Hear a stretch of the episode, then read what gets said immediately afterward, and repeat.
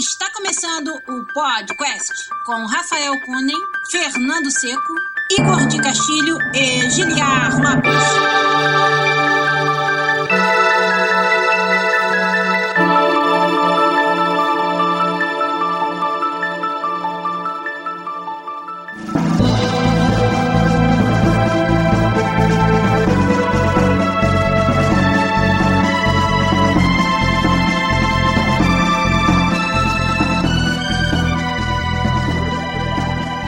Podcast na área, galera! Estamos de volta mais uma vez desse, que é o único podcast onde você conversa em português com profissionais da indústria de games internacional. Eu sou o Giliar Lopes, produtor dos games da série FIFA aqui na Electronic Arts em Vancouver, no Canadá, falando alto pra caralho no fone de ouvido dos nossos colegas aí. E hoje, como vocês podem ver, a gente tem casa mais do que cheia, rapaz. Estão aqui os meus amigos podcasters já de longa data, lá no cantinho Rafael Kunen, game designer aqui na EA, também no time FIFA. E aí, Rafa, tudo bom? Beleza, certinho. Você também tá aí com a gente no meio, Fernando Seco, programador, lá na Game Motive em Montreal. Tudo bem, Fernando? Em Montreal? É, não, não tá mais em Montreal, tá em Vancouver agora.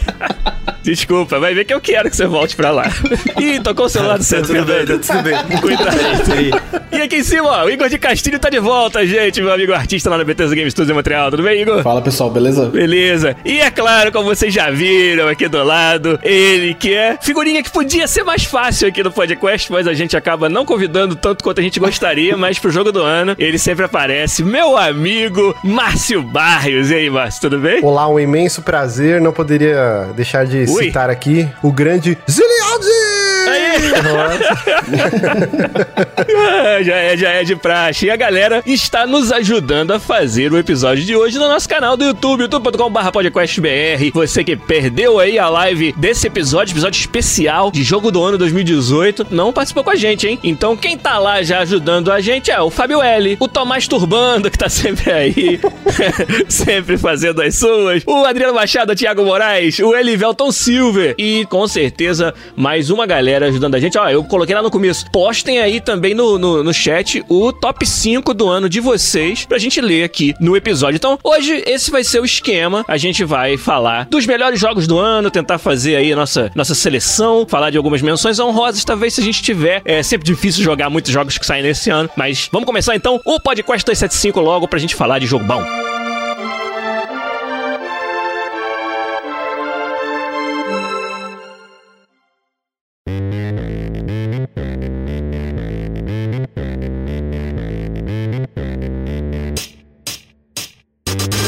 Senhor Márcio Barrios. Olá. Quem quer ouvir mais da sua voz aí, que hoje du- durante o setup tava parecendo a voz do Maguila, mas agora tá a voz normal. Foi muito engraçado. O USB estava me trollando aqui. Foi muito engraçado. Deu o power surge lá no, no microfone do Márcio Barrios. Eles estavam falando assim. Mas quem quer ouvir mais da sua voz normal, a quantas você anda hoje aí da internet? Fala pra gente. Cara, toda semana, mais precisamente domingo às nove da noite, eu tenho um programa. Hoje? Hoje, hoje às nove da noite. Eu e meu, meu querido amigo Bronco, a gente tem o Márcio Bronco Show. A gente transmite ao vivo pelo youtube.com/barra com três As e depois a gente lança a versão editada em MP3 pelo Spotify. É só procurar Márcio com três As. E a gente tá com ganas de voltar, de incluir novas atrações. O Três da Madrugada, que é o podcast exclusivo sobre filmes de terror. A gente já tá com um engatilhado pra gravar no novo formato. Ah, então tá, tá portando do Super Amigos pro, pro Márcio Bronco? Isso, isso. A galera do Super Amigos não tava mais gravando, né? O três da Entendi. madrugada. E aí o Johnny falou: Ó, pega de volta seu filho aí que a gente não vai mais gravar. Eu falei: opa, então bora.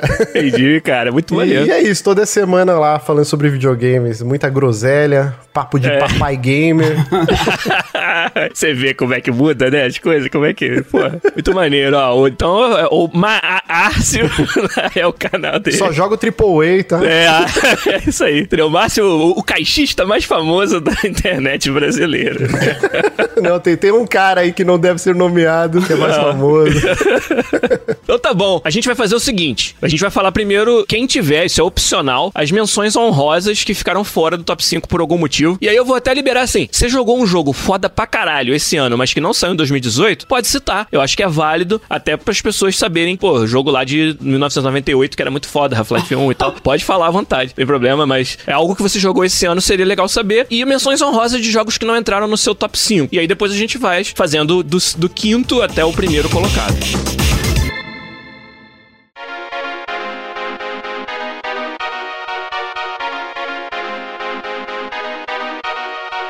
Então a gente vai fazer esse esquema. É, primeiro, parecido com o ano passado, né? A gente vai falar das menções honrosas e depois do top 5. Então, começar com você, meu amigo Igor de Castilho. Quais são as menções honrosas? Quer dizer, Igor de Castilho, um dos dois papais do ano aqui dessa transmissão. tá cedo pra descobrir se é do ano, se é o pai do ano ainda. É, 2018, do ano de muitas mudanças aí na vida de Igor de Castilho com a chegada do Luca. E aí, deu pra jogar videogame? E dos que você jogou que não fizeram seu top 5, o que, que você tem para comentar para nós? Cara, eu joguei pouquíssimo videogame esse ano, foi um ano corrido pra cacete. Teve toda a história da Apple lá, que passei um mês fora. Exato. Teve, tipo, Luca, casa, teve um ano bem tumultuado, assim. Anúncio do seu jogo, né? Do Elder Scrolls É. Blades, que você tá trabalhando, finalmente você pode falar. Teve EA e tal, né? Desculpa, E3, na verdade, né? É o lançamento no anúncio da E3. Teve EA também, mas isso Teve não é EA, o é. caso.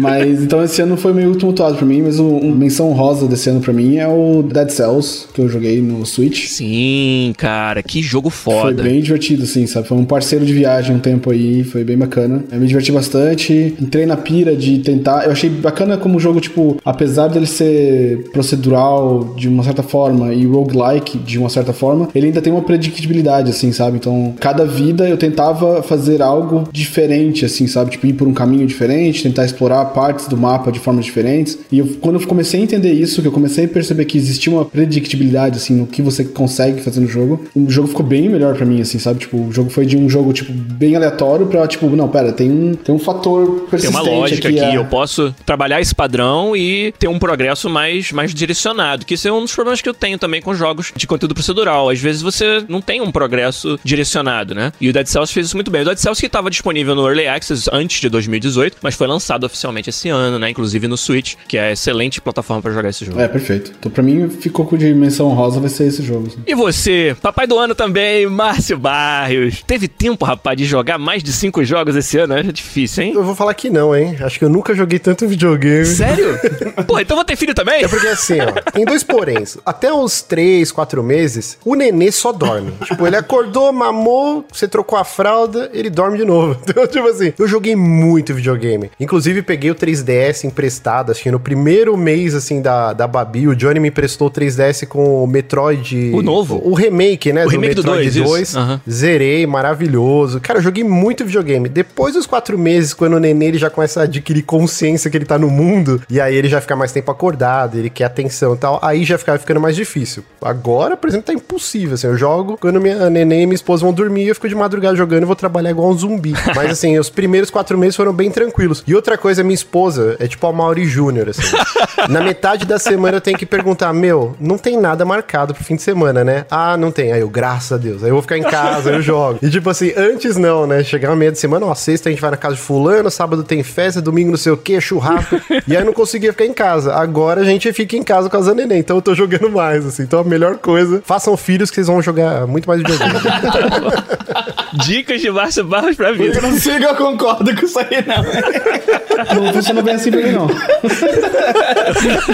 então tá bom, você então como marido do Amarillo Júnior conseguiu jogar o quê? Tem alguma menção honrosa pra fazer ou quer deixar a surpresa só pro top 5 mesmo? Cara, assim, tem dois jogos que eu acredito vão, vão estar no top 3 de todo mundo aí. Um é Metal Gear Survive e o outro State of Decay 2, sacanagem, assim. Esses foram jogos terríveis. Mas assim, eu acho que menção honrosa. A Way Out. Muito bom. Eu não acho que vai pra um top 5, top 3, mas é um jogo muito divertido, 5 horinhas de duração, experiência co-op, você tem que jogar com outra O pessoa. foda é que você tem que ter um amigo, né? Isso aí que quebra, mas o resto é legal.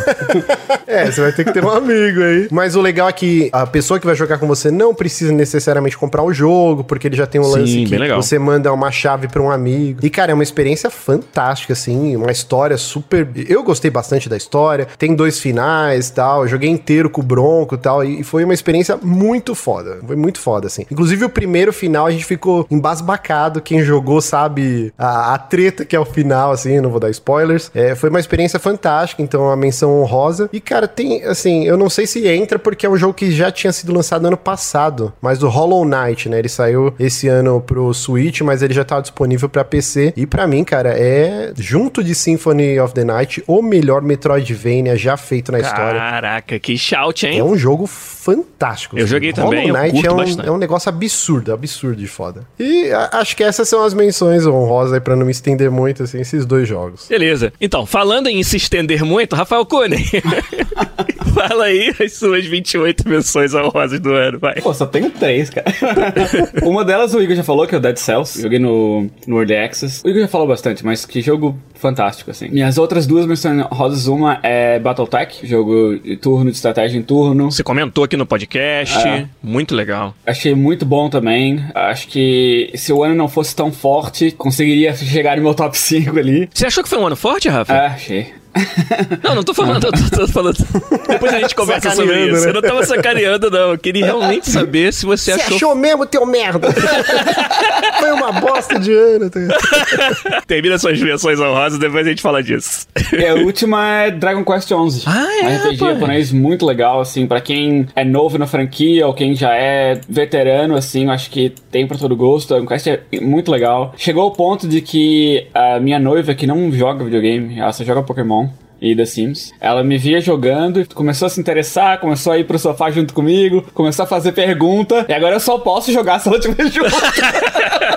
Entendi. Sabe, alguém que não é nem se interessa por nada de videogame, começou só olhando, se interessou, se interessou, agora eu só posso jogar com ela junto, sabe? Maneiro. É, Ele tem um apelo tão grande, assim, vários, tipo, pra RPG japonês, pra quem é veterano, pra quem tá começando a se interessar nesse, nesse gênero. É muito interessante, cara, eu gosti- curti bastante. Márcio, você achou que esse foi um ano particularmente forte pros videogames, comparado com os anteriores ou não? Eu não sei se ele é o melhor ano dessa geração. Eu tenho a impressão que acho que 2017 acho que foi melhor. Mas é porque eu sou um Nintendo boy safado, então eu não sei se vale muito. Não, vale. Mas esse ano, fazendo a lista, né? Eu tô fazendo também lá no Márcio Bronco Show a lista do ano inteiro, separando os grandes lançamentos. E aí eu tô com dificuldade, cara, de montar um top 10. Então foi um ano com ótimos jogos, mas eu não sei se foi um ano tão bom assim. Acho que 2017 acho que foi um ano bem melhor. assim. E você, Rafa, por que, que você achou que você fez o comentário que foi um ano onde um jogo como Battletech teve dificuldade de entrar na lista? A minha impressão era um pouco de que teve poucos jogos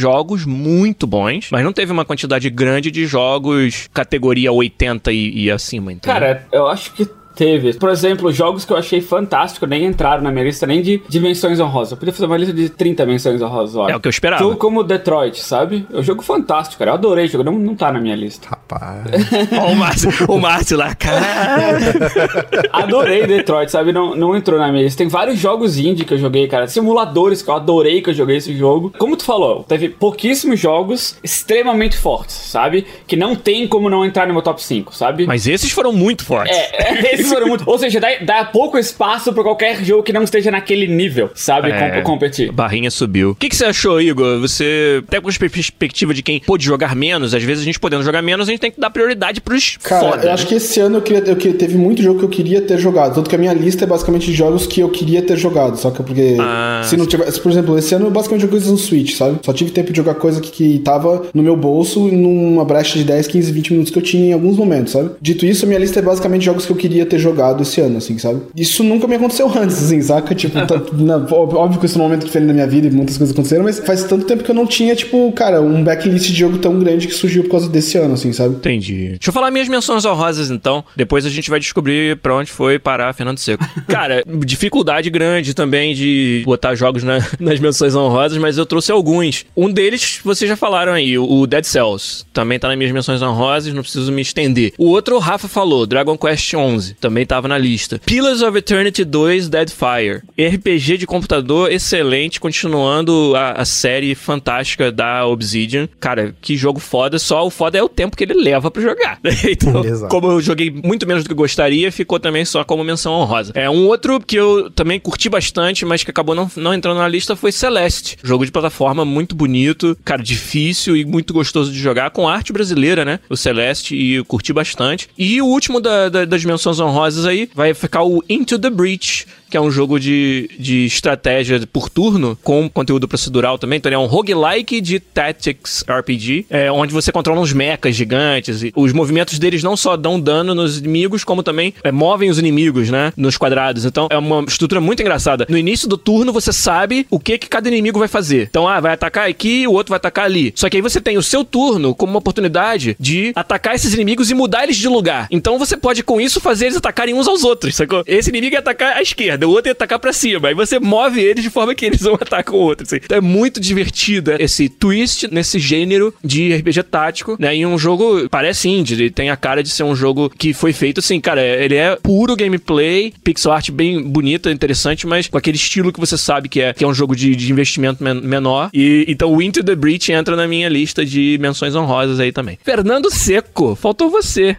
Oi, bom dia. Desculpa, tem real life, real life problems. É, a vida acontece, né? Ô, Fernando, primeira coisa que eu queria te perguntar: você achou que esse ano foi um ano muito bom para lançamentos de jogos? Teve uma quantidade grande de bons jogos? Ou foi um ano um pouquinho mais econômico aí? Eu acho que não só foi um ano com muitos jogos bons, mas muita diversidade, que é bem legal isso, sabe? Teve desde open world, teve jogo de ação, teve jogo de aventura, teve jogo, sei lá, de hack and slash, teve caralho 4 e eu acho que isso foi muito massa, sabe? Tem muita diversidade. Não uhum. é um ano que só tem shooter ou só tem RPG, ou todo mundo quer ser XCOM, sabe? Eu acho que foi bem massa isso, sabe? Muito balanceado esse, esse ano. E aí você trouxe, por acaso, alguma menção honrosa que não entrou na sua lista de top 5, ou jogos até que você jogou esse ano que tinham saído ano passado? Cara, se eu tiver que fazer uma menção honrosa, é um óbvio, não tão óbvio, mas que tem que ser mencionado. Eu acho que Fortnite novamente tem que ser mencionado como sendo o maior monstro da, da indústria. Tá gerando tanta tendência, tá, tá meio que redefinindo como a indústria funciona, o que é esperado de um jogo, serviço. A gente tava aqui ano passado, nessa época, falando de PUBG, né, cara? E aí o Fortnite veio nesse mesmo gênero e vapo. Pô, obliterou. PUBG, ninguém nem fala mais. É, obliterou. Ah, não, não fala isso, cara. Faliu. Tem uns amigos do Igor lá que vão te surrar, velho.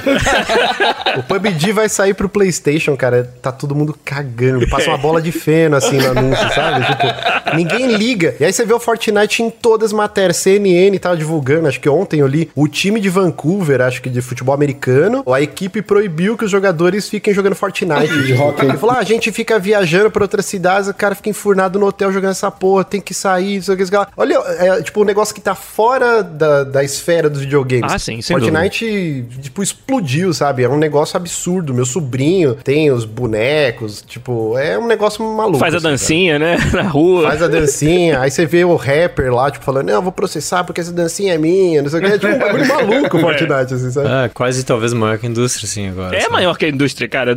Não tenho nem dúvida de falar isso. Né? E assim, o que mais impressiona com isso é saber que se você parar pra pensar, é uma empresa que tinha um engine e sabia muito bem como usar o engine. Ela tinha, ela tava na posição única de instalar o dedo e conseguir lançar. Cara. Eu ia falar isso porque, fazendo a emenda, o Fortnite tá no meu quinto, só que no meu quinto da lista. Top 5 do Igor, então, Fortnite. Aí. Eu vou emendar. E é meio maluco você pensar a situação da Epic, né? A Epic era, tipo, dona do Gears of War, que era a grande franquia dos caras, além da Unreal Engine. Aí, de repente, a Microsoft comprou, a... e aí os caras não tinham nenhuma outra franquia de peso. E aí, o coitado do Cliff Bezins, cara. Não, Fortnite. O cara saiu antes do negócio estourar. Podia ser bilionário. É, não, ele até falou, né, que acho que ele não vai mais fazer nenhum jogo nunca ele podia mais ser mais milionário, você quer dizer, né?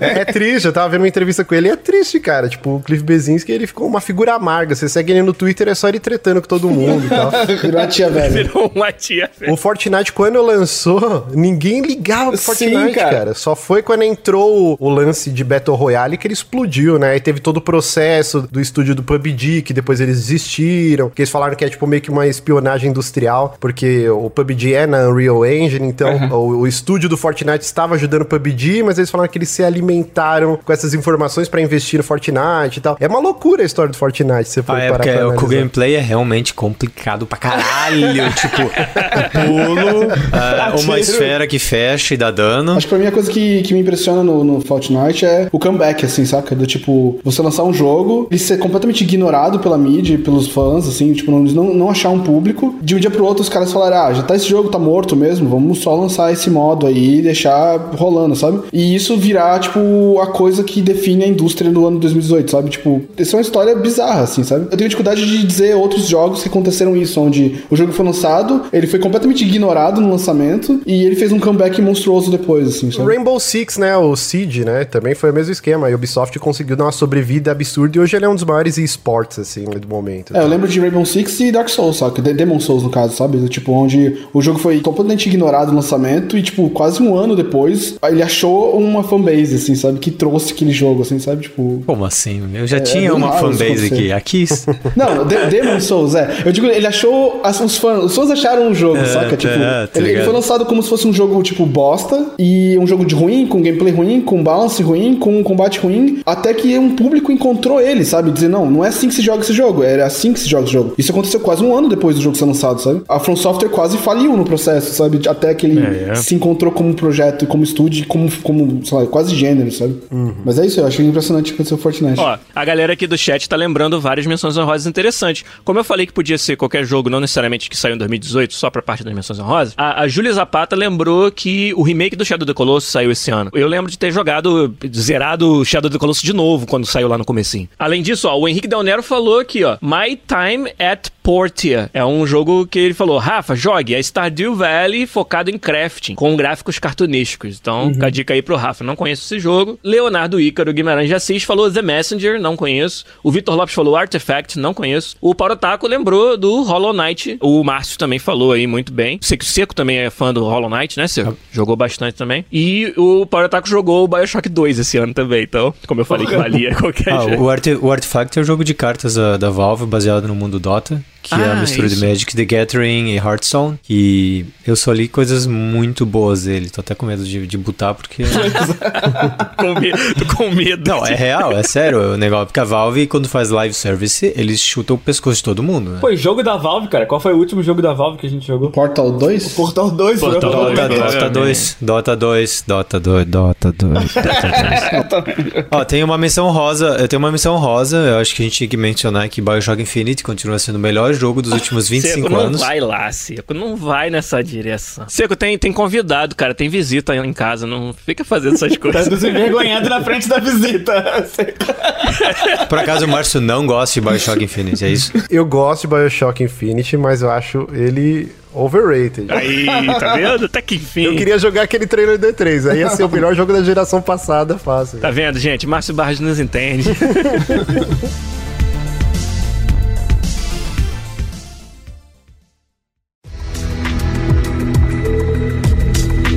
Então vamos pro top 5, vambora. A gente já começou com o do Igor já, né? Ah, Ele é, já falou é. Igor, Igor botou Fortnite no top 5 dele, quinta colocação do ano de 2018. O quanto você, particularmente, conseguiu jogar do Fortnite, Igor? Ou você tá colocando ele aí porque você sabe que é o jogo que o Luca vai jogar? Não, eu joguei mais pelo impacto na mídia, assim, eu joguei mesmo um pouquinho no, no, no, começo. Cheguei a jogar um pouco no celular, um, pra testar como seria, assim. Não é bem a vibe de jogo que eu curto, assim, Sim, mas eu, eu fiquei bem impressionado com a qualidade do, de, de serviço assim, sabe? Da Epic, assim. Antes de Fortnite, live service era tipo você a cada 15 dias lançar um patchzinho, sabe? É, é verdade. Depois de Fortnite é do tipo, cara, todo dia tem uma atualização no jogo, sabe? É um cometa que vai chegando mais perto, que vai destruindo tudo e quando ele aterriza, muda o mapa, entra novas funcionalidades, sabe? Tipo, cara, eles fizeram de um jeito que, tipo, faz você repensar como faz entrega de DLC, assim, sabe? Do tipo, eles não só entregam do tipo novas skins, assim, sabe? Ou nova dança. Eles fazem um tema e não só fazem um tema, eles fazem todo um pré-release desse tema, saca? Então, se é astronautas, cara, é um foguete que é uma base que ela, as pessoas vão aparecendo e fazendo meio que data mining no jogo pra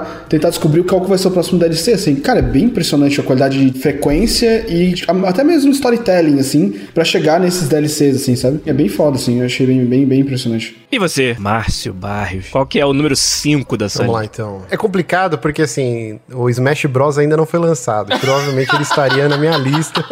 ele já vai dar o, o jogo do ano pro jogo que nem lançou ainda. Não, não, então, aí eu não vou incluir porque... Não, não, só, pode, só o Rafa Kunen pode fazer isso.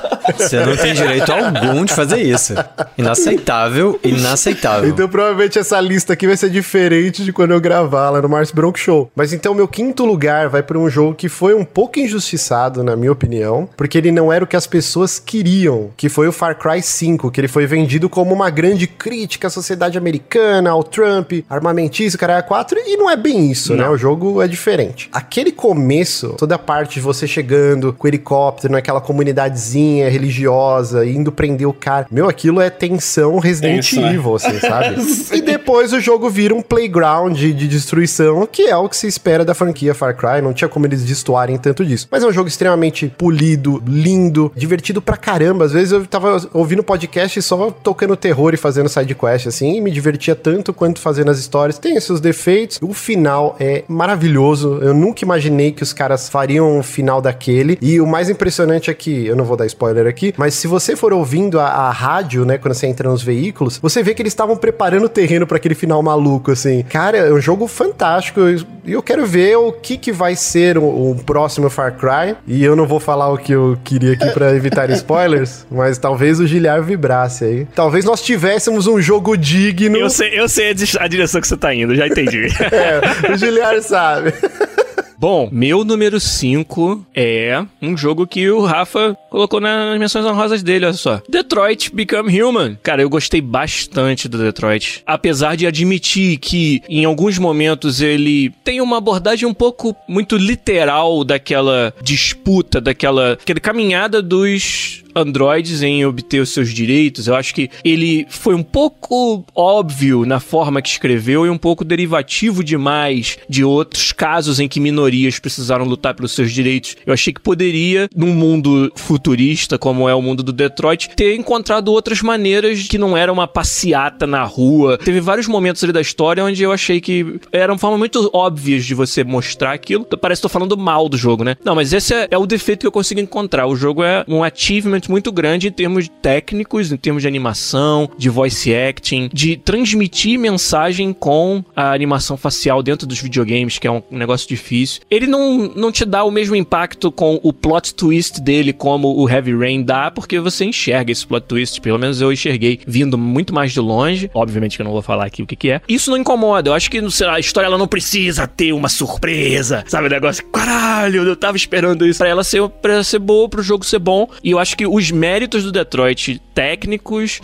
e, e também da história. A história é interessante. Tá passando por aquela experiência foi algo muito interessante que aconteceu comigo esse ano. E tanto que eu acho que vale o quinto lugar na minha lista. Detroit Become Human. Jogão. Eu terminei duas vezes o Detroit, cara. Eu gostei bastante. Não entrou na minha lista, sei lá por quê. Uma parada fantástica que ele fez é a quantidade de opções. E quantas coisas mudam muito no jogo devido às suas decisões. É um negócio difícil de você fazer. Eu gravei um podcast de três horas com quatro integrantes e ninguém fez a mesma coisa. é, é surpreendente, assim. Tipo, eu não sei nem se é um spoiler de um jogo que tem uma gama tão grande de opções, mas assim, em certa parte do jogo eu fiz uma, um musical da Broadway. assim. Ah, pode Tipo, crer. as pessoas que eram indignadas, que elas nem sabiam que existia isso no jogo. Eu falei, não, meus personagens começaram a cantar, tipo, e aí, caralho, que porra é essa, sabe? Fantástico. Eu acho um jogão também. Eu ouvi esse episódio aí. e ouvir as pessoas falarem desse jogo é muito interessante. Fernando Seco, número 5 da sua lista seria qual? Seria Into the Breach. Into the Breach, olha aí, rapaz. Gundam, né, mãe? Gundam. Acabou. Enough said, enough Gundam, said. Tactical RPG. Foi difícil, cara. Ele ficou na minha menção honrosa ali, cara. Mas, porra, os outros jogos foram muito foda desse ano. É E difícil. é e roguelike ainda, né? É como se você pegasse, pegasse a série Gundam e pegar o Edge of Tomorrow É. e botar no mesmo e botar no mesmo negócio, né?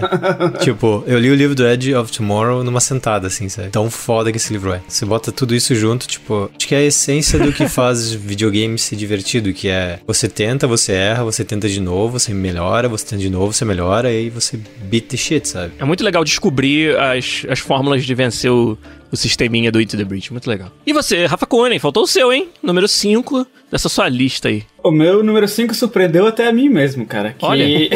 Assassin's Creed Odyssey. Pra mim é o número 5 da minha lista. Pra mim é Assassin's Creed voltando à glória, assim, sabe? Voltou ao que eu gostava de Assassin's Creed, Assassin's Creed Black Flag, e, com mecânicas diferentes, sabe? Assassin's Creed tá indo numa direção diferente que eu tô gostando. O combate muito gostoso de jogar, sabe? No Assassin's Creed anteriores, eu jogava mais stealth, que eu não gostava de combate. Daí quando eu quebrava o stealth, às vezes eu dava load, porque eu não gostava de lutar, eu gostava do stealth, sabe? E agora, quando quebra o stealth, vai pra porrada, opa, começa a estrelar os dedos e vamos, vamos, vamos pro pau, sabe? Porque é muito gostoso, você sente um badass, sabe, naquele combate. É muito, muito bom, assim, o combate do jogo, a história é fantástica, o personagem, a Cassandra, eu joguei só com a Cassandra. A Cassandra é fantástica, cara. Talvez ela seja o melhor personagem da série Assassin's Creed, sabe? Foda-se o Ezio, sabe? Que isso, hein? A Cassandra Que é isso, foda, hein? cara. Ela é animal, assim, e numa, e numa área que eu, tô, que eu tô gostando muito, sabe? De mulher é muito mais do que ser o, o objeto de, de um objetivo do jogo, ou ser o, o par romântico do cara. Não, cara, sabe? Tem, tem espaço pra, pra Cassandra em tudo que é jogo, sabe? Tomb Raider fazendo a mesma coisa, sabe? Com a Lara Croft deixando de ser o- esse símbolo sexual e virando uma personagem que se segura, sabe? O Assassin's Creed novo é, é fantástico, cara. Props pra, pra Que Ubisoft, maneiro. que tô go- gostando bastante. Lá no nosso chat, a galera tá um pouco tímida ainda pra mandar o seu número 5. O Paulo Taco falou de Messenger. Vocês sabem que jogo é esse? É um jogo. Saiu pro Switch. Não sei se ele já tá disponível pra Play 4, Xbox e PC. Mas ele é uma ode aos side-scrollers, tipo Ninja Gaiden. Inclusive, acho que o criador de Ninja Gaiden parabenizou a equipe e falou que o jogo é bom. Caraca. Até. Isso não é um spoiler, porque eles venderam o jogo assim, tá? Então, até metade ele é um side-scroller 8 bits. De repente, ele vira um jogo 16 bits e muda o gráfico. Eu nunca tinha visto isso Caraca. em outro É jogo. Ninja Gaiden e vira Metroidvania. Exato. E, e graficamente, o mais próximo é tipo o Master Chief Collection, quando você tá jogando a versão antiga, ou 9 aperta o bumper e ele troca o gráfico e a trilha sonora. Caraca. É tipo isso, assim, é, o jogo muda completamente. Trilha, música. É um bom jogo, cara. Não tá no meu top, mas eu me diverti, assim, eu joguei umas 8 horas dele, não cheguei a zerar. Mas é um jogo divertido, assim. Gente, infelizmente então o Fernando vai ter que nos deixar, mas vai deixar a lista dele aí com o Igor pra, pra acompanhar. Vi- Vida real acontece às vezes, né, Fernando? Obrigado, cara. É, hoje foi. Tem problema resolvendo desde manhã cedo, não, não tô conseguindo, eu vou precisar de toda a minha atenção. Tá bom, agora. então valeu, pessoal. Fernando. Falou, abraço. Valeu, tchauzinho.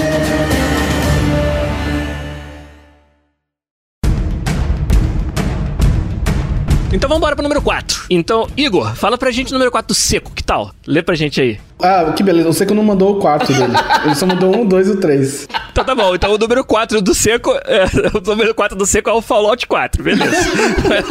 Eu vou falar o meu quarto. O meu quarto é o Hellblade, Senua's Sacrifice. Pra Sério? mim vai ser um dos jogos que eu quero jogar, que eu não consegui jogar esse Ah, ano, mas me roubou bastante atenção esse jogo, sabe? Entendi. Eu tô bem curioso, especialmente porque falam que da, o diálogo sobre doenças mentais que esse jogo traz, saca? É, o tamanho do jogo, o escopo dele, que parece tipo, cara, vamos fazer um, um baita double A, assim, sabe? Vamos fazer o melhor double A que a gente consegue fazer. Coisa que não existe mais na indústria, né? Cara, engraçado, eu tenho a impressão que isso tem meio voltado, assim, saca? Tipo, eu acho que depois de Player No, Double A virou uma coisa, assim, sabe? Do tipo, você pegar um estúdio e fazer um jogo com um escopo menor, mas fazer bem polido, assim, saca? Então, tipo, tem alguns jogos que você não consegue. Eu não consigo chamar eles de Triple A, tipo, Players No Battleground, sabe? Tipo, esse é um outro jogo que também, sabe? Hellblade, pra mim, é um jogo, é um típico caso de Double A. Super bem executado, sabe? Faz pensar que tem espaço aí pra. Até mesmo o, o Way Out, ele tem uma vibe de, de Double A também, sabe? Sei. A THQ Nordic vai lançar uns 60 Double A em breve. Agora, quantos deles valem o seu dinheiro? Olha o Darksiders 3 aí. ó. É, eu acho que o Hellblade já tinha alguma versão dele disponível ano passado e esse ano saiu alguma outra, né? Ele era exclusivo de Play 4, né? Ah, isso. Pra console, saiu pra PC e esse ano ele saiu pra Xbox. Inclusive, a Ninja Theory foi adquirida pela Microsoft. né? Verdade. Mas eh, ele não falou o subtítulo que é maravilhoso, né? Que é Hellblade Sacrifício Sensual. um ótimo nome. É brincadeira, é Senua's É, Sacrifice. então, não engana os ouvintes. então, Barra, aproveita que você tá aí todo empolgado, já fala pra gente o seu número 4, por O favor. meu número 4 é o Detroit, cara. Eu não sou fã do David Cage nem da Quantic Dream. Eu joguei o Fahrenheit barra Indigo Prophecy, não gostei, joguei até quase o final e desisti. Nossa, jogou até quase o final e não gostou, hein? Aquele cara que come o hambúrguer inteiro e reclama que tava ruim. Ah, não, é porque. Não, é porque. é Você para? Você joga fora? Você para do hambúrguer, você come e joga fora? Não, comida eu vou até o final. Agora, isso é, é algo que se repete em todos os jogos, inclusive até no Detroit tem um pouco disso, que o começo da trama sempre é muito interessante, mas o David Cage, ele é meio que um Stephen King sem talento, que ele nunca consegue desenvolver um final bacana. Caralho, hein? Que o, o Stephen King, ele, ele tem o, a alcunha de meio que cagar alguns finais de livros maravilhosos. Só que o livro é tão bom que você, ah, beleza, o Witch era uma aranha gigante, deixa quieto, sabe? tipo, você consegue vencer. Mas o David Cage não consegue, cara. E então, tipo, o Indigo Prophecy, né, começa maravilhoso, você é culpado de um assassinato e, meu Deus, o que você vai fazer? De repente você vira um Dragon Ball, você tá lutando contra ácaros gigantes. verdade. Não, nada faz sentido, é uma maluquice. Heavy Rain eu joguei também até metade, mas por algum motivo eu devolvi, tava emprestado. Tenho vontade de jogar, eu tenho ele na Plus, no Play 4 e pretendo jogar. Beyond Two Souls, pelo amor de Deus, terrível. Eu já não gosto do William Dafoe, então pra mim já foi um... Como assim jogar. você não gosta do William Dafoe? Cara, ele é feio, ele agride, assim, ele é feio de um Não, jeito tudo bem, que ser feio não estamos nem discutindo. Não, eu sei, mas é que o William Dafoe, ele é, é algo além, assim. Eu não gosto dele, ele me dá um, uma ojeriza, assim. Que isso? Mas o jogo é ruim, cara, o jogo é ruim. Eu, eu joguei, tipo, um pouquinho também do Beyond Two Souls, não, não curti. Então, o Detroit é o primeiro jogo que eu falo, caralho, vou jogar até o final, adorei a história. Tem alguns clichês, tem algumas coisas que são mal utilizadas, que você vê, ah, isso aqui é pra fazer alusão, quando os negros não, ti- não podiam sentar no busão e tal. Tem umas, umas bobageiras, Foi, assim, foi literal ter demais sido- nessa necessidade, né? é, podia ter sido. Mas eu acho que isso não, não é o pior do jogo, assim. Cara, é só, é só pra meio que defender um pouco essa parte, eu acho que se se tu não fizesse isso, óbvio, ninguém ia entender. É, ninguém ia fazer, porque o povo hoje é, eu vou dizer a palavra ignorante nesse sentido histórico, sabe? O povo não sabe o que essas minorias passaram, sabe? Tem gente que, que nega que o holocausto existiu, cara.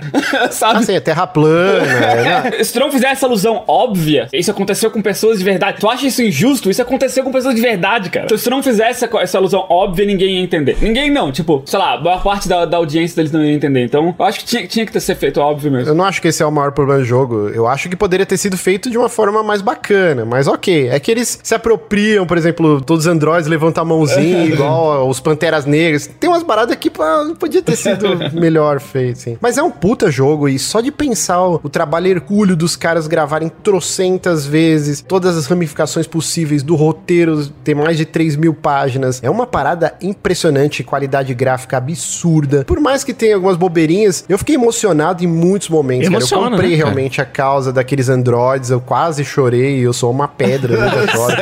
E, cara, por mais galhofa que seja, eu fiquei num misto de vergonha e vontade de chorar na hora que todos meus androides começaram a cantar e tipo, e, oh meu Deus, que coisa linda, que eu fiz o final pacífico e tal. É, cara, é um puta jogo foda, é um jogo foda. Se você tem um Play 4, é um jogo meio que obrigatório, assim, dessa geração. E eu acho fantástico, assim. Então tá bom. Meu número 4, Monster Hunter World. Adorei esse jogo, cara. Eu já gostava do Monster Hunter, mas sempre tive um problema sério com o quanto user experience design era merda nesse jogo. Ainda é. Ah, Bom, ah, beleza, isso. Então, mas o Monster Hunter World é jogável, pelo menos. Tem que fazer um curso no Senac pra entender os menus, cara. Clássico jogo japonês, né, cara? É, Não era pra ser, né, Rafa? Mas infelizmente, cara, é foda. Mas apesar disso tudo, tá na minha lista como número 4, porque a experiência de caçar os bichos, jogar em, em- em galera é muito legal. Fernando é um cara que, é, se ele estivesse aqui, ele ia estar concordando comigo. Talvez o Monster Hunter World esteja na lista dele. Mas eu curti demais descobrir qual é o hábito das criaturas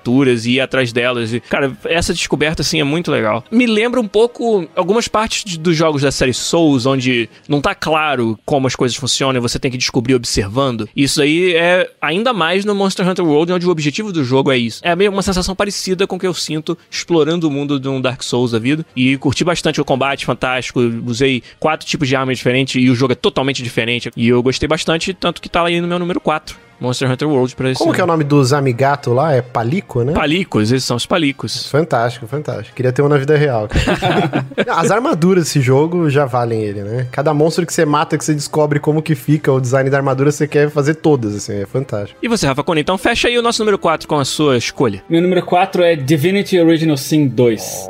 Olha Pra só. mim, Divinity com o primeiro, com agora com o segundo, Original Sin, eles estão reinventando um gênero antigo, né, de, de RPG de computador, com batalha por turno, sabe, sem ser maçante, com escolhas interessantes, com um multiplayer de verdade nesse mundo, em que os teus amigos não só influenciam no combate, mas como também em diálogos, sabe, em decisões do, do, do plot da história. Eles fizeram várias decisões de design difíceis de você transformar um RPG numa coisa multiplayer no computador e, e fizeram muito bem como você contribui contribui pras decisões e tudo, é muito foda. Sim, o jogo é muito bem feito, vem com umas ferramentas bem legais para o pessoal jogar, criar campanhas, jogar com os amigos e tal. Jogo fantástico, cara. Divino Original Sin 2, acho que eles levantaram a barrinha que já setaram no 1, que foi um jogo fantástico também. Mal posso esperar para ver qual é o próximo jogo que, que esses caras fazem, porque é fantástico. O primeiro era co-op só para duas pessoas, né? Nesse são quatro. É. E, e você chegou a mexer nesse modo de Dungeon Master, de você criar suas aventuras? Aham. Cara, é- eu perdi umas 20 horas, assim, eu pirei, eu queria fazer minha campanha, tipo, porque é um negócio fantástico, assim, que além de você pegar os cenários prontos e colocar aqui vai ter o spawn do monstro, aqui quando o jogador clicar vai acontecer alguma coisa, aparecer uma mensagem, você faz todos aqueles interlúdios, né, tipo, aqueles pergaminhos, aí você escolhe, aqui eu quero um desenho de um castelo Sim. e eu vou escrever esse texto, e aí dá pra você fazer até uma aventura de em texto, assim, igual os livros do Steve Jackson, assim, Nossa. ó, vocês estão numa floresta e tem uma clareira, o que, que vocês vão fazer? Aí, opção 1, 2, 3. E aí os jogadores vão lá e vão votar, e aí eles... Cara, dá pra você pirar e só jogar isso da o vida, mapa, assim, overland, assim, tu move o, o bonequinhozinho da Paty pra dizer onde é que eles estão. Sim. Sabe? É jogar É um RPG, é fantástico. a evolução natural de jogar um RPG com um jogo de videogame, assim, sabe? É uma pena, né, que um jogo como esse acabe ficando perdido na, no mar de lançamentos aí e não é- seja quase comentado. Divinity Original Sin 2, o 1 e o 2, na verdade. Cara, tem sistemas ali que são únicos na indústria que, infelizmente, nem todo mundo tem a oportunidade de jogar. E eles saíram recentemente, né, pra Play 4 e Xbox One, É. e mesmo quando ele tava disponível só no PC, a interface inteira já era... Você podia jogar no controle e era eu preferido que jogar no teclado, inclusive, assim. Eu achei que ficou bem feito pra caramba. Ó, galera lá do chat então. Quarto lugar, Shadow of the Colossus Remake pro Hugo Blanco. O Luan Torres vai deixar a galera puta quando ele fala galera, ele tá falando do Rafa. Spider-Man em quarto lugar. Decepcionado. É, pois é. E o Paulo Taco, God of War foi o quarto lugar dele, olha só.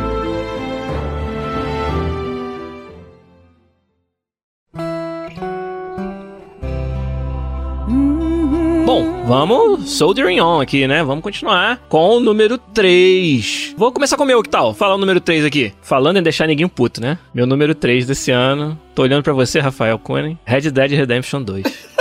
É quase ofensivo. é quase ofensivo, mas tudo bem. Eu vou, tô indo, só saindo, tchau. Red Dead 2, não vou falar muito sobre ele porque vai, ser, vai ficar chato. Mas por que que ele não está mais alto? Porque eu realmente sou um cara chato, que tenho pet peeves com algumas das features do jogo e tive, eu tenho que ser sincero, cara, eu tive uma experiência melhor com os outros dois jogos da minha lista esse ano, eu tive, me diverti não, mais não, e sinto muito mais, sem, sem falar mais dele porque eu tenho certeza que a gente vai gastar mais tempo falando dele nesse episódio. Red Dead 2 é o meu número 3. Desculpa Pai, aí. Eu nunca pensei que você ia se tornar essa pessoa. Amarga. Rancorosa. cara da outra vez fala, não, Fallout 4, melhor jogo. Aí o cara me vem agora e não fala de Red Dead. Não entendi. A sua sorte é que não é presencial, senão ia dar um tapa na sua face. e depois daria um beijo. Não, não entendi qual é o problema, não. Só vi, só vi coisa boa aí nessa, nisso que você falou. Falando mal do Red Dead, botando ele terceiro melhor jogo do ano. Desculpa aí. Diz bastante o quão bom o jogo é. É bom, vocês não sabem o que, que tá no 2 e no 1, um, né? Vai ver que são os melhores jogos já feitos na humanidade, cara. Ué, Fallout 76, com certeza. tá julgando antes de saber. Igor de Castilho, seu número 3. Eu vou botar Monster Hunter World como meu terceiro jogo do ano, porque é um jogo que eu queria ter jogado no lançamento. Eu tava esperando jogar pro computador e tal, acabou não rolando também. E eu perdi a bandwagon do pessoal pra jogar junto, assim, sabe? Então, eu já tentei jogar vários Monster, Monster Hunters, eu até joguei um pouquinho desse na casa do Seco. Todos eles sofrem do mesmo problema de serem, cara, você precisa, tipo, fazer um cursinho mesmo pra poder pra acompanhar o jogo, assim. Então, você precisa que alguém sente do teu lado e diga, cara, fazer a armadura aí. A graça do jogo é essa, você vai por aqui no começo, você passa por isso, quando você chegar nesse ponto, você vai começar a entender a graça desse jogo. O menu é por aqui, você faz isso, o loop do jogo é esse, sabe? O Monster Hunter World, pelo que eu, pouco que eu já vi, pareceu ser o mais, é, é mais fácil de se envolver, assim, no jogo, de se engajar, assim. Então, cara, eu já gastei umas 20 horas em, em Monster Hunter de, de DS, assim, e, cara, só o controle já não conseguia jogar direito, assim, sabe? E esse parece ser bem gostoso de jogar e tal, os controles pareciam bons. A- até a arte, que eu não gosto muito dos outros, eu acho que nesse eles deram uma pullback, né? Eles deram uma puxada um pouquinho atrás, assim, nas- na loucura do design dos bichos, o que faz eles ficarem mais é, conectáveis, assim, sabe? Tipo. E que é importante mais- você meio que decifrar padrão de comportamento deles. Você pode usar referências da vida real pra isso. Então, não sei se pra um fã de Monster Hunter se é o melhor Monster Hunter, mas definitivamente é o Monster Hunter que eu mais quero jogar, assim, sabe? Beleza, e a lista do Seco? O que, que tem no número 3 na lista dele? Fala pra gente. O terceiro do seco é o God of War. God of War número 3, olha só. Número 3 dele. Ele diz que o. Eu vou ler literalmente o que ele falou. Ele falou que é fã, mas acho que é mais narrativa do que action. Acho que a narrativa e a apresentação são melhores que o gameplay, especialmente depois da série Souls. Então, fica aí a opinião do Seco sobre o. Então, do seco! Fica aí a opinião do, do Seco, gente. ó. Eu não tenho nada a ver com isso. Não atirem no mensageiro! Então, o, o mensageiro Rafael Cunha, seu número 3 também é o God of War ou não? É, né? É, né? Alguém ainda não sabe o resto da lista do Rafa.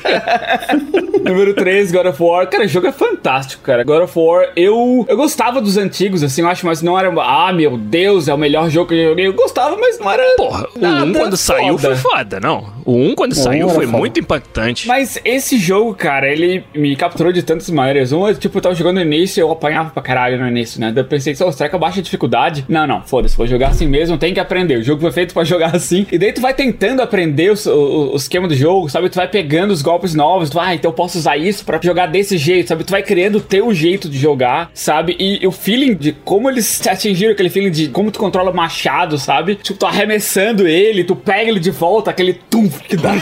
assim, se sente mesmo que tu tá controlando uma arma, sabe? Que não é só uma animaçãozinha e se a hitbox pega dá dano, sabe? Sente que tu realmente tá dando uma machadada nos cornos do inimigo, sabe? Eu tava vendo uma matéria que eles falaram pra dar mais impacto na machadada. Os frames do machado, eles atrasam na hora que Sim. bate no, no corpo pra parecer que ele tá rasgando carne e osso. Então você vê o corpo do Kratos indo mais pra frente e o machado ficando pra trás.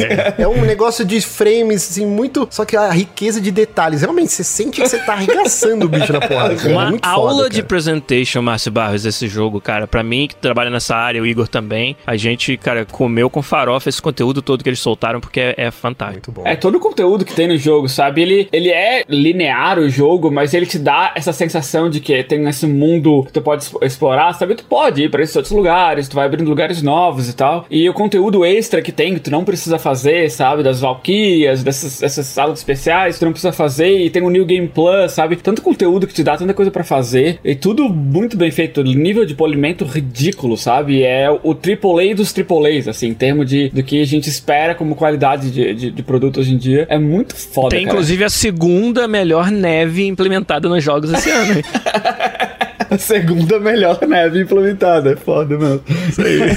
e você, Márcio Barros? Número 3. Vamos lá, terceiro lugar, Assassin's Creed Odyssey. Foda. Cara, eu fiz um tweet polêmico, mas vou repetir aqui. Junto de Witcher 3, o melhor RPG de mundo aberto dessa geração. Nossa senhora! Fantástico, fantástico, cara. Você vê que os caras beberam da fonte do Witcher, era, é pra ser o Witcher da Grécia Antiga. Fantástico, fantástico. A Cassandra, personagem riquíssimo. Tipo, ela não, não sofre de nada dos estereótipos. Ela é, ela é bonita, mas assim, ela é rústica. Ela tem um bração. Ela, em muitos momentos, ela não é nem feminina, assim, sabe? Personagem incrível. O jeito que eles adicionam figuras históricas de maneira engraçada, de maneira emocionante. A trama é muito bem feita. No mesmo esquema do God of War, que tem muita coisa extra que agrega pra história, mas eles não te obrigam a fazer pra você terminar o jogo. E aí o jogo acaba tendo, sei lá, três, quatro finais separados. Finalmente, eles, eles destruíram no terceiro jogo toda a parte de sci-fi com as coisas do presente, né? Eles acabaram, tipo, tudo que era interessante eles conseguiram esmerdalhar. Então, finalmente, fica deixado pra segundo plano. Você tem, acho que, duas inserções bem curtas da época atual e que não, não degringola a história. Combate muito divertido, já é uma evolução do Origins que já era um combate bem legal, porque sai daquela paradinha de roda de dança do Assassin's Creed, né? Que era tipo assim, é 30 cara em volta, é tipo o clipe do, do Beat do Michael Jackson, né? Ninguém, o cara errou, aí você vai dar Um de contra-ataque cada mata. vez. Isso, vem um de cada vez. Aí O cara errou, você mata no contra-ataque. Finalmente acabaram com essa putaria. Então é um combate muito divertido. O lance dos mercenários que eles tentaram adaptar, igual do, do Shadow of Mordor, né? Não é ainda a melhor adaptação. Nenhum outro jogo fez isso, que é incrível, porque é um modo super legal e super inovador, e nenhum outro jogo fez nada parecido, né? Que é o sistema Nemesis Sim. da hierarquia. E, e eles não implementaram tão legal, mas é divertido porque, além dos inimigos normais, você sempre vai ter inimigos overpowered te caçando, né? Conforme você vai criando o caos, vai aumentando as estrelinhas do GTA lá. E chega um momento que fica impossível, que aparece cinco mercenários, todos acima do seu level, e os caras te sodomizam em um segundo. assim. Isso é ruim? Não, só pra saber, é ruim isso? Depende, aí a minha Cassandra gostava. Tipo, e isso, cara, cria uma urgência, assim, que às vezes você tá lá fazendo uma side quest, mas você tinha feito algumas merdas e tem gente caçando e você fala, cara, e aí, eu vou pagar, porque você pode, você tem a opção de ir lá no mapa, ver quem tá pagando a recompensa pela sua cabeça e pagar o cara, não, me deixa em paz. E aí, beleza, ou não, vou peitar esses malucos, vou matar eles, vou subir na hierarquia dos mercenários. Cara, tudo isso é muito foda, até a, a parte de batalha naval que eu não tenho saco, acho muito chato. Pô, o Rafa adora, cara. adorava no. Ah, não, eu, eu sei que muita gente gosta, tanto que a Ubisoft vai fazer mais um fracasso na, Nossa. Sea of Thieves, né? Tipo, Nossa. os caras estão zoando. Sea of Thieves muita gente gosta, eu acho um jogo insuportável. Mas assim, eles vão lançar um jogo só de batalha naval e tal. Tem muita gente que adora isso, desde o Black Flag. Mas, cara, eu, eu amei Assassin's Creed Odyssey. Eu acho um jogo maravilhoso e todo o conteúdo que eles vão adicionar ainda. Como eles mexem com o lance das criaturas mitológicas, né? Apesar do Assassin's Creed, com todas as ressalvas possíveis, tentar ser algo baseado na história e tal. Cara, é um jogo fantástico, maravilhoso. Legal. Gigantesco. Número 3 da galera aí no chat. Vamos ver o que, que eles deixaram pra gente. Dead Cells pro Luan Torres, Mega Man 11 pro Rafael Kennedy. Mega Man 11, olha aí. Celeste pro Paulo Taco, legal. O Nathaniel Amorim quer saber se você não acha que algumas visões do Odyssey parecem, tipo, trabalho, parecem chores. Parecem, mas você não é obrigado a fazer, assim. O jogo ele te deixa focar só em quests principais. E eu não sei se é um spoiler, né? Mas tem acho que 50 personagens que você precisa matar pra fazer o final secreto. Mas não é obrigatório. Então eu foquei só nas missões de história, que eram mais satisfatórias. E realmente essas missões mais chatas, tipo de garoto de recado, eu deixei pro finalzinho, assim. Assassin's Creed é famoso por ter um monte de padding no jogo, né? Um monte de missão só Sim, pra sim. encher linguiça. A gente fez um episódio sobre isso uma vez. O terceiro lugar do Henrique Daunero é o Pokémon Let's Go. Tá jogando Pokémon Let's Go, Rafa Cone? Que tá jogando a minha noiva, ela monopolizou o Switch. Tem que comprar outro pra casa. É, sim, não, eu não, o Switch não tem mais pra mim, não. Daí ela terminou a história principal, acho, ontem, né, mostrando os créditos. Aí eu pensei, ó, legal, né? Agora eu posso jogar o Switch. Não, porque agora tem outros não sei quantos Pokémon Trainers que ela tem que. que são especialistas em cada Pokémon que ela tem que enfrentar. Então eu não vou ver meu Switch por um bom tempo.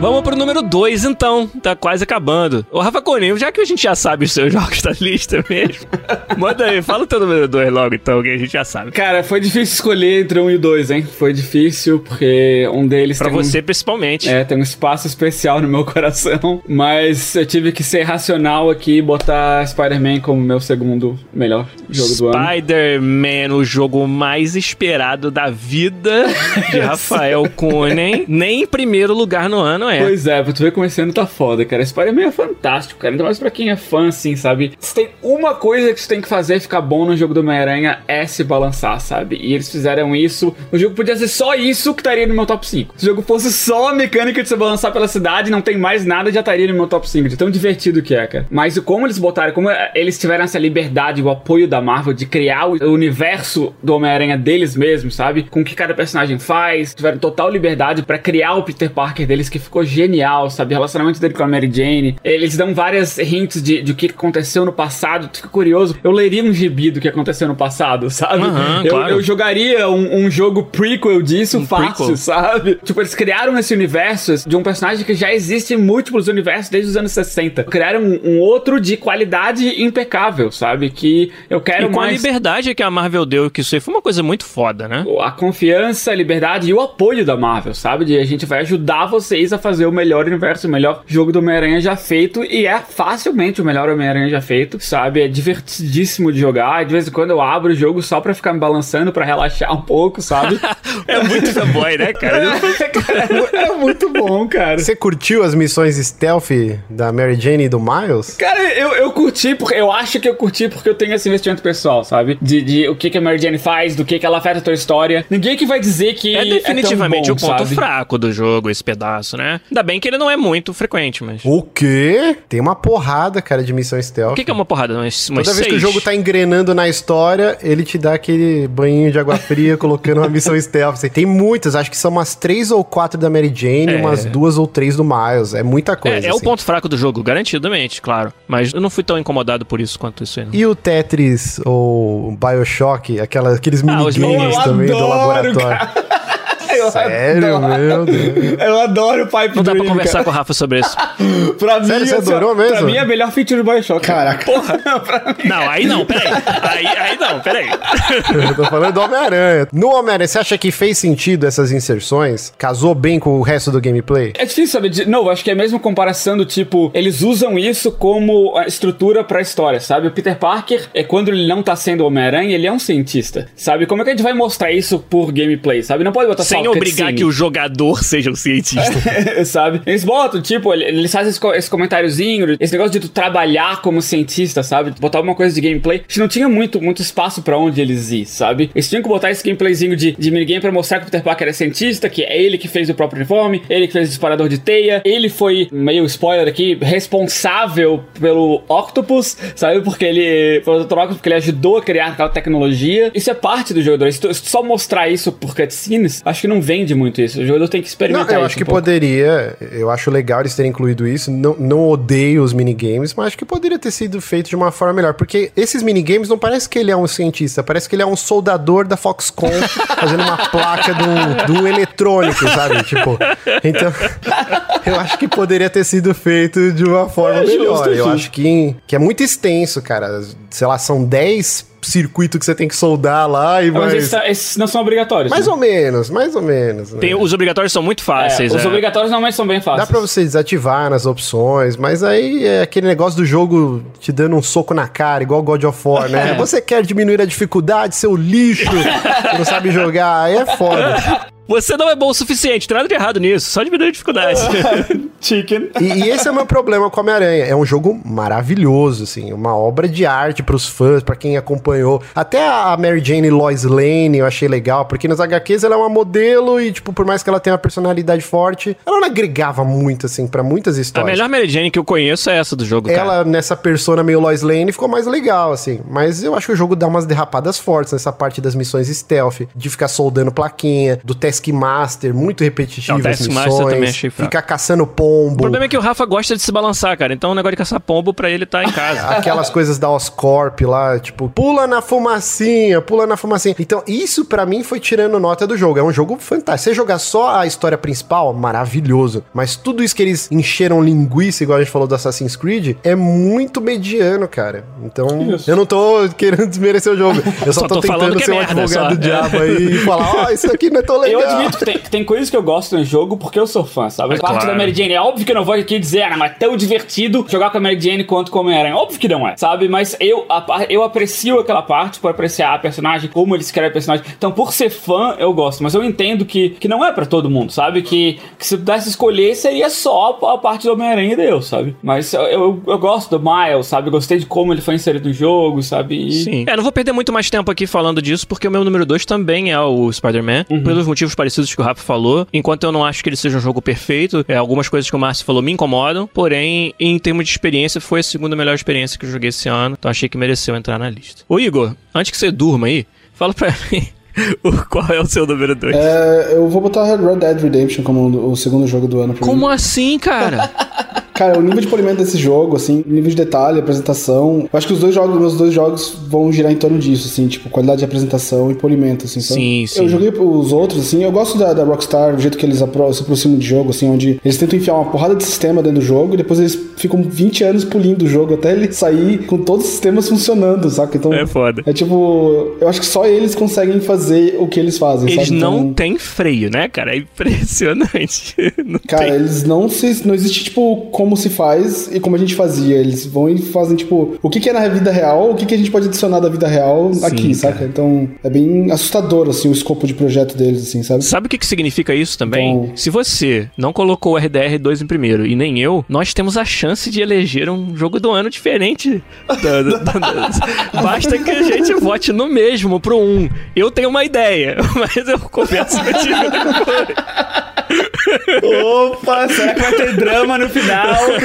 será que não vai ser tão, tão previsível quanto o pessoal tá achando? Márcio Barros, você também tem um número 2 na sua lista e eu vou chutar que não é o Homem-Aranha. Olha, eu vou te falar que eu fiquei no embate mental Ih. entre dois jogos, justamente por causa do beta do modo online de Red Dead Redemption. Ele vai pra minha segunda posição. Que isso? Porque quando você começa a jogar o modo online e aí você tem uma queda quase imperceptível da qualidade gráfica, você não tem o- Arthur Morgan, que é um personagem fantástico, um dos melhores personagens Excelente da história dos personagem. videogames, assim. Você não tem toda a parte da história maravilhosa. E aí você tem o modo de tiro e o o que você faz no jogo, o gameplay, que tirando todas essas partes que eu falei, você vê que não é tão bom assim, que muitos outros jogos third person já fizeram melhor. Aí você vai, caralho, talvez esse jogo, grande porcentagem dele de ser foda é gráfico, é a história, é o desenvolvimento de personagem, roteiro, caralho, 4. E aí eu falei, caralho, então o, o jogo que pra mim é o primeiro, ele é melhor.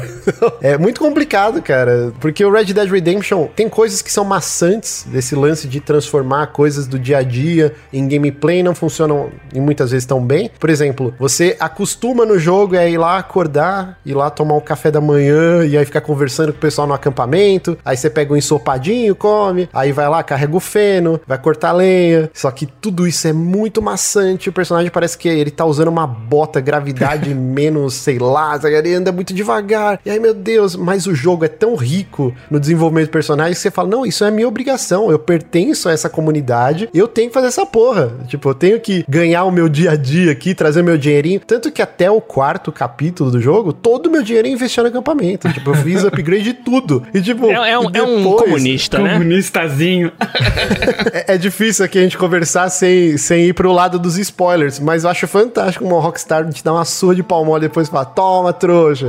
Essas tropes clássicas de videogame, de você upar tudo, toma aí na tua cara o que aconteceu, entendeu? tipo, eu acho muito foda como eles fazem isso de brincar com a narrativa e dar na sua cara depois. Então, assim, muitas coisas que eu achei maçante no começo, de abrir um guarda-roupa e ficar pegando item por item, depois você vai acostumando, porque é uma história tão foda, tão envolvente, que você vai relevando como atirar nele não é tão legal, e que se você não habilitar o auto-aim, você não vai matar ninguém. Tipo, é muito difícil acertar um tiro se você não usar o auto-aim. Todo esse lance burocrático do cara andar muito devagar, não sei o quê. E aí, quando você tira tudo isso no modo online, apesar que é um beta ainda, eu falei, caralho, não é tão bom assim. Então, pra mim, ele não é o jogo do ano, mas quase lá. Mas é Red Dead Redemption 2. Igor, faltou o número 2 do Fernando Seco aí. Fala pra gente qual foi. Fernando Seco falou que Dead Cells é o segundo melhor jogo do ano dele. E ele diz que é a melhor reinvenção de Metrovania. Olha, a gente já falou de melhor Met- Metrovania ever aqui quando falou do Hollow Knight. E aí pro Seco, Dead Cells. Dead Cells é um excelente jogo, né? A gente citou ele várias vezes aqui. Uma das coisas que eu mais gosto do Dead Cells é, é animação, assim. Eu fico um monte tempão confundindo, me confuso, assim, se é pixel art, se é 3D, se é um negócio é feito no shader, sabe? Não interessa, é bonito.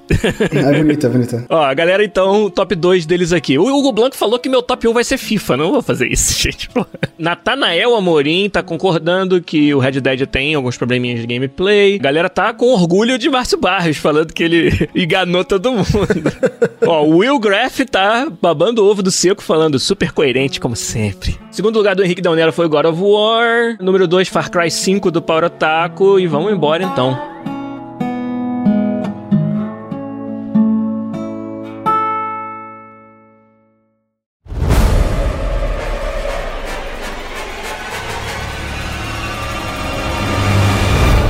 Vamos embora, gente, pro jogo do ano 2018, olha aí. O gote do ano. O GOT. A gente já sabe qual é o de Rafael Kunen, mas agora eu fiquei na dúvida fodida do restante.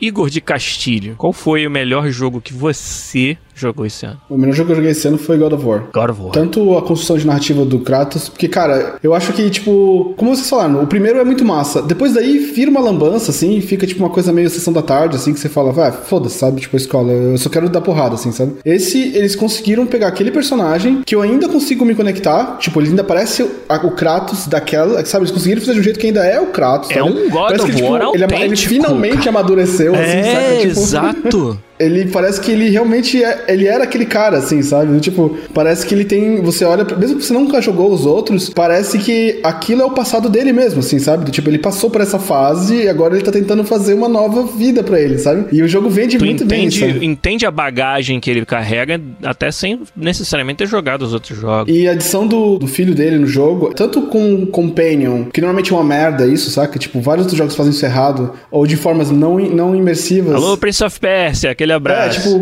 tem vários jogos que fazem isso de forma até não imersiva, assim, sabe? Tipo, tem aquela, aquela piada clássica do Last of Us, onde eles estão em stealth, assim, e ela sai dando a volta, assim, na frente dos zumbis, assim, e parece cheguei até você, assim, saca? Tipo, Exatamente. até nisso, e ele é, ele é bem útil, assim, saca? Então você dá upgrade pra ele, e você, a forma como você enfia ele no combate, apertando botões pra fazer, invocar ações dele, sabe? Então, como vocês começaram a comentar também, a animação desse jogo é espetacular, assim, sabe? Tipo, existem áreas de videogame que dificilmente avançam, assim, com mais tempo, sabe? Programação avança muito rápido, arte, no geral, e iluminação tem avançado muito rápido. A animação parece que tá, tipo, cara, é uma das últimas barreiras, assim, Sim, sabe? verdade. É muito difícil avançar a animação pra uma próxima geração, assim, sabe? Então, tipo, Verdade. eu elogiei tanto Overwatch na época que ele saiu, por ter feito isso na área dele, assim. Eu acho que God of War fez isso na direção de arte deles, assim, sabe? Tipo, cada animação, ela não é, não só é impressionante. O feedback é gostoso, sabe? Tipo, Nossa. não é só uma animação bonita, sabe? É uma animação foda pra jogo, saca? Tipo, cara, é jogo do ano pra mim fácil, assim. O God of War é o pacote completo, né? É o que eu sinto. É o meu jogo do ano também. É o número um da minha lista.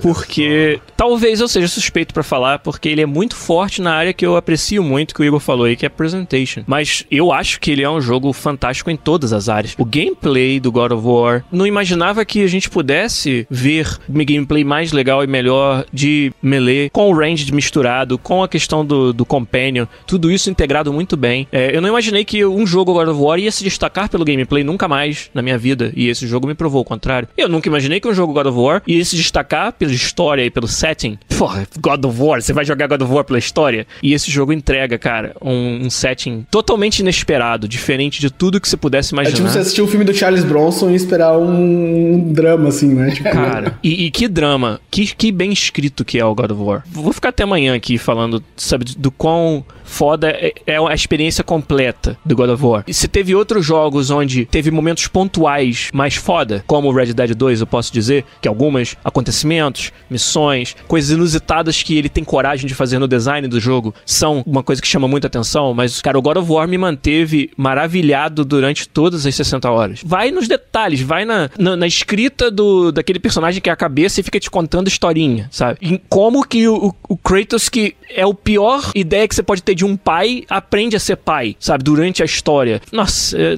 tem muita coisa que, que para mim faz Até ser... o dilema, assim, sabe? Do tipo, às vezes tem um, um layer, assim, do de você ver que ele tá tentando se conectar com a criança É. de uma forma mais afetiva e ele sente que ele não pode fazer isso, até pra proteger a criança, sabe? Tipo, você vê que tem uma, algumas outras dimensões, assim, sobre algumas cenas, assim. Eu acho bacana, assim, sabe? São coisas que a gente não dá valor, que às vezes dá, dá a profundidade que precisa pra contar a história maior, assim. Quando ele ri, quando ele ri, o Atreus dá uma, conta uma piada, ele dá risada sem querer. Aí o moleque, você riu? Aí ele, não, não. Tá. Cara, é, é muito bem escrito, é fantástico, cara. A evolução de todos os personagens. E que nem você tava falando, a Ellie, eu amo The Last of Us, mas realmente, assim, a Ellie como sidekick, né? Ela tá lá pro jogo funcionar na história, porque como gameplay ela não agrega quase nada. E aí, de repente, em certo momento do jogo, o Atreus ele não vai te ajudar no combate. E, cara, você sente como esse moleque faz falta, Isso, cara. é. Tipo, você apanha igual cachorro sem dono. Porque eu fui um dos do que upou tudo ele no máximo Sim, e depois claro. fui upar o Kratos. Claro. E aí, quando o jogo faz essa brincadeira, você fala: caralho, eu preciso muito desse moleque, senão eu vou morrer em dois palitos. Não, e, e a forma que isso é inserido na história Uhum. é, é fantástico, cara. Poucos jogos têm essa coragem de comprometer o teu gameplay em determinado momento em prol de algo que acontece na história. Geralmente você tem desculpas pra não fazer isso. E esse foi um jogo que teve coragem de fazer isso. É o teu jogo do ano também, né, Márcio? Vai, fala, pode Com confessar. certeza. É meu jogo do ano. Eu terminei, subi os créditos, eu entrei na Amazon e comprei o livro do New Gamer de mitologia nórdica, cara. De tão maluco que eu fiquei, caralho, eu preciso mais desse universo, isso é muito foda. E agora, inclusive, saiu recentemente, né, o livro escrito pelo pai do Cory Barlog, que é a nova novelização do jogo, né? E eu tô pra comprar também. Eu quero que também. Eu quero muito ler. Cara, esse jogo é fantástico em tantos quesitos, assim, o gameplay, eu não sou muito fã de jogos hack and slash. Nessa geração, principalmente, né, a gente não teve tantos jogos, assim, desse gênero, É né? verdade. Tudo era Dark Souls. Ah, meu Deus, Dark Souls reinventou o gênero, e todo mundo que lança um jogo copia o gameplay Dark Souls. E é um ar de frescor ver os caras, não, não tem nada de Dark Souls, é hack and slash, nós vamos fazer de um jeito, nossa, muito foda. Combate muito gostoso, cara, maravilhoso, assim. E, e o lance Metroidvania, da exploração do cenário, também é muito bem feito. Eu gosto muito dessa pegada mais Batman, da série Arca, né? Esqueci de falar disso, cara. Todas as coisas opcionais dão vontade de fazer. Sim. Porque todas elas são um puzzlezinho que você tem que pensar pra resolver. O baúzinho lá na puta que o pariu. Dá maior vontade de você descobrir como é que tu chega nele, sacou? Não, aqueles puzzles de você jogar o machado e estourar três membranas no time ou dos sinos, tudo é muito gostoso, cara. O gameplay desse jogo, ele é fantástico. E esse foi o grande duelo mental. É. Red Dead tem uma narrativa absurda, que talvez uma das melhores dos videogames, mas o gameplay deixa a desejar em muitos quesitos. God of War também tem uma narrativa foda e o gameplay é foda pra caralho. Então esse jogo tem que estar acima do Red Dead, assim, se for usar esse quesito. Red Dead brilha em todos os aspectos. A dublagem primorosa, concept dos personagens, como eles introduzem esse novo panteão, né? Você tinha os deuses gregos e agora você tem essa mitologia nórdica e como eles deturpam muitas coisas, assim. Os filhos do Thor são pedófilos, sabe? tipo, tem um diálogo que um dos filhos fala, meu, se eu pegar o moleque, Aham. d- tem uma insinuação sexual, aí o outro fala, que nojo e tal, sei o quê. E aí você fala, mano, eu não posso deixar esse cara pegar meu filho. Você vai criando um amor por esse moleque que é impressionante, assim. Você vai aprendendo a ser pai do Atreus junto com o Kratos, assim. Exato. É, é, cara, é muito emocionante, é muito emocionante. É um jogo fantástico. Eu acho, que, eu acho que pra quem é pai também, né? Eu não sou. E pra mim já teve essa carga emocional. Imagina se tu é mesmo. E tu não tem como tu não comparar, sabe? Eu sei Sim, o que é ser sim. pai. Eu, eu tô contigo, Kratos. Tá na hora de ir pra academia e deixar a barba crescer. né? É muito foda, cara. É muito foda. O Mimir, 50 vezes andando de barco e o Mimir tá contando uma história. E eu chegava no ponto assim, e ele falava: Ah, mas isso fica pra outra vez. Eu falei: Pra outra vez o caralho. Eu dava a voltinha no barco e ficava rodando até ele terminar a historinha dele. Quem Agora nunca, eu vou, né? vou continuar. Tudo, tudo é muito bem feito, cara, nesse jogo. É difícil você falar, ah, isso não é tão legal. Não, tudo é muito bem feito. Então não tem como ele não ser o meu jogo do ano, assim. É um absurdo. Beleza, vou deixar o Rafa por último e vou perguntar pro Igor pra qual foi o jogo do ano do, do seco aí. Você com Monster Hunter World. Monster Ele falou que Hunter 300 horas em 4 meses. não precisa dizer mais nada. Falou o suficiente. É, o, o Power Otaku aqui no nosso chat também elegeu o Monster Hunter World. Ele gritou, inclusive, no chat, foi bem, foi bem mal educado. O, o Power Otaku, toma um calmante aí. Não, tô zoando. Ele também elegeu o Monster Hunter World. Agora, Rafael Kunen, ainda dá tempo, hein, de você mudar de ideia. Tem, tem um motivo muito bom, eu imagino, pelo qual o jogo com os scores mais altos e certamente o jogo mais comentado do ano ter sido o Red Dead Redemption 2. Eu já sei que você já falou bastante de quanto esse jogo te marcou e representa pra você uma quebra né, de paradigmas da indústria. Queria que você contasse pra gente por que, que esse é o seu jogo do ano, que eu tenho certeza que ele é. Acho que chega nesse nível, sabe, de jogos como God of War, como Red Dead, que vai ter coisas que a gente prefere do que outras, sabe? Uhum. Pra vocês, e eu, eu concordo, God of War merece, sabe? Eu acho que a esse ponto a gente pode dizer, God of War é o jogo do ano do podcast. Isso aí. Que merece, né? God of War é um jogo fantástico, por todos esses elementos de que vocês já falaram, sabe? Eu, pela primeira vez, eu tô botando God of War em uma lista minha, Claro. eu nunca fui fãzão do jogo, assim, mas, mas é, é, acho que a gente chega num- nesse nível tão foda, do ápice da nossa indústria, que as coisas ficam no, no que que tu aprecia diferente em jogos, sabe? Eu tô jogando Red Dead, sabe? Eu entro numa cidade e eu começo a, a escutar aquele vento mais forte, sabe? As coisas começam a ser movimentadas pelo vento. O barulho do vento começa. O som ambiente cai um pouquinho, vou prestar atenção nisso. Eu olho pro céu, aquela nuvem preta carregada, eu consigo, cara, vai chover, sabe? Caraca. Pelo sistema do jogo, sabe? E daqui a pouco começa a pingar e começa a chover. E as pessoas, sabe, botam o que tem na, na, na em cima da cabeça, é pra se preparar, sabe? Daí eu vou, indo nessa mesma cidade, meio aquela, aquela aquele clima assim. Daí eu vejo um cara maltratando a mulher e tal. Daí eu só chego do lado dele, só saco a arma, eu nem aponto, só saco a arma assim. E o cara, opa, opa, amigo, oh, não, não vou. Tu não precisa nem. é, Como os NPCs reagem a essas todas as situações, sabe? Como o jogo, assim, a maneira como tu, tu pode interagir com o teu cavalo, que é a parte fundamental do jogo, sabe? O cavalo também é um player character, né? Nesse sentido, que tá, tá ali contigo, sabe? Como ele te deixa aumentar esse elo que tu tem com ele, sabe? E, todos aqueles NPCs que, que no, no começo da história monstro é um monte de nome, não sei, eu nunca vou conhecer esses caras. No final, tu já, já é melhor amigo de todo mundo, sabe? Tu gosta de todo mundo, tu vai falar porque tu se importa com eles, sabe? Vira Tu- tua família, né? é, tu se sente mal quando algo acontece com ele, sabe? Tu, tu quer proteger, tu quer, sabe? Tu vai, sei lá, pescar com um moleque, daí tu vê essa ligação que teve com o jogo do passado, de aquele moleque que tu levou pra pescar e ele encontrou o, o agente federal, sabe? No final do Red Dead 1, ele mata aquele mesmo agente federal enquanto estava pescando. Caralho. Spoilers! sabe? E tu vai, caralho, meu Deus, que coisa mais foda!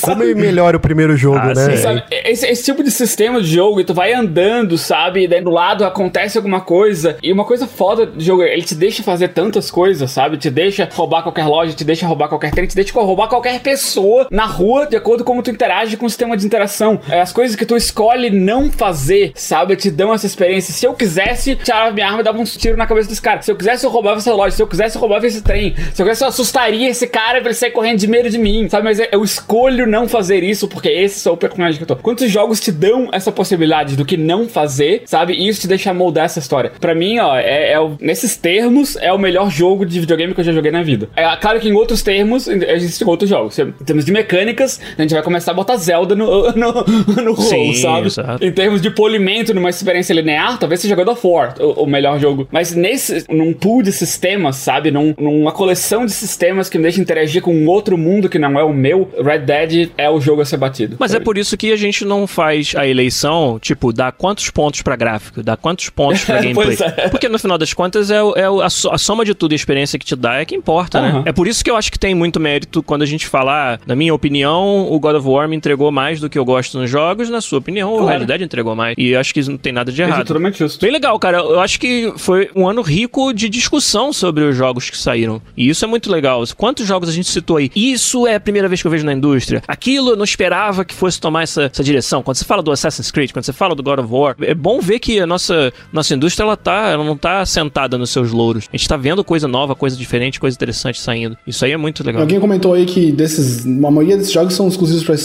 pra Sony, né? E eu tô bem curioso pra ver a partir de agora, porque a Microsoft tá correndo atrás, né? Tipo, comprou um monte de estúdio e tá se preparando pra se reinventar, assim. Então, existe uma corrida aí que vai ser bem interessante pra, pra gente que tá acompanhando, sabe? Sem dúvida. Quando eles correm atrás de fazer exclusivos, assim, é que eles tentam fazer os, os carros fortes, assim, né? Tem muita coisa que é muito interessante que vem exatamente desse- dessa briga pra ser o, pelo melhor, assim, pela, pela briga pelo nosso dinheiro, pela nossa escolha de console, assim. Gera muito produto massa, assim, saca? Concorrência só, só, só ajuda, né? É só bom pra todo mundo.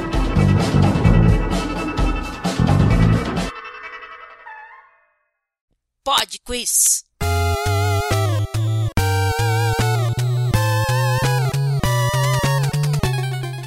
Pod Quiz Musical tá de volta aí no episódio 275 e semana passada foi muito fácil a musiquinha que a gente trouxe aqui. No Pod Quiz Musical muita gente acertou. Então o Zabuzeta vai tocar pra gente de novo essa trilha sonora fantástica que a gente trouxe semana passada. Vamos lá.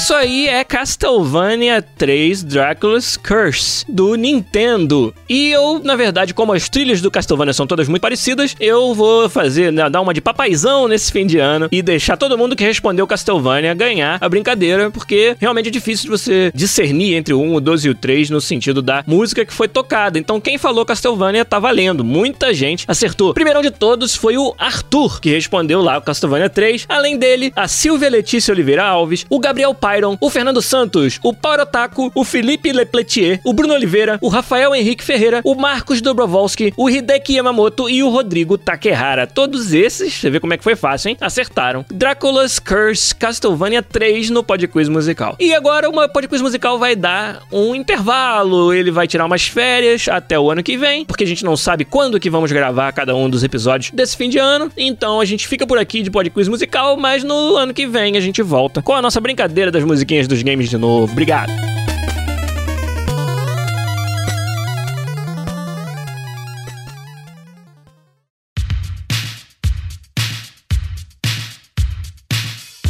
Então vamos fechar por aqui o episódio 275 do podcast, elegendo God of War, jogo do ano do podcast. Mas, cara, muito mais do que que jogo foi escolhido, o interessante foi essa discussão fantástica. Agradecendo aí Fernando Seco e lamentando que ele não pôde continuar com a gente até o final, teve que resolver vários problemas. Agradecendo a galera do chat aí que também elegeu os seus Game of the Years. Celeste foi citado, o RDR2, obviamente, várias pessoas falaram também. God of War também. Então, são jogos que eu acho que mais do que merecem ganhar esse prêmio aí. E, claro, tem que agradecer aqui bastante. Papai do ano, Márcio Barrios, tirando tempo de estar aí com a sua família pra estar com a gente gravando aqui. Ele que mais tarde vai estar ao vivo lá no Márcio Bronco Show. Muito obrigado pelo convite. Sempre que me chamarem e eu conseguir conciliar aqui a agenda maluca, eu gravo com o maior prazer. Beleza. Adoro. Valeu, cara. Eu vou dar banho na bebê daqui a pouco. Ó, ó.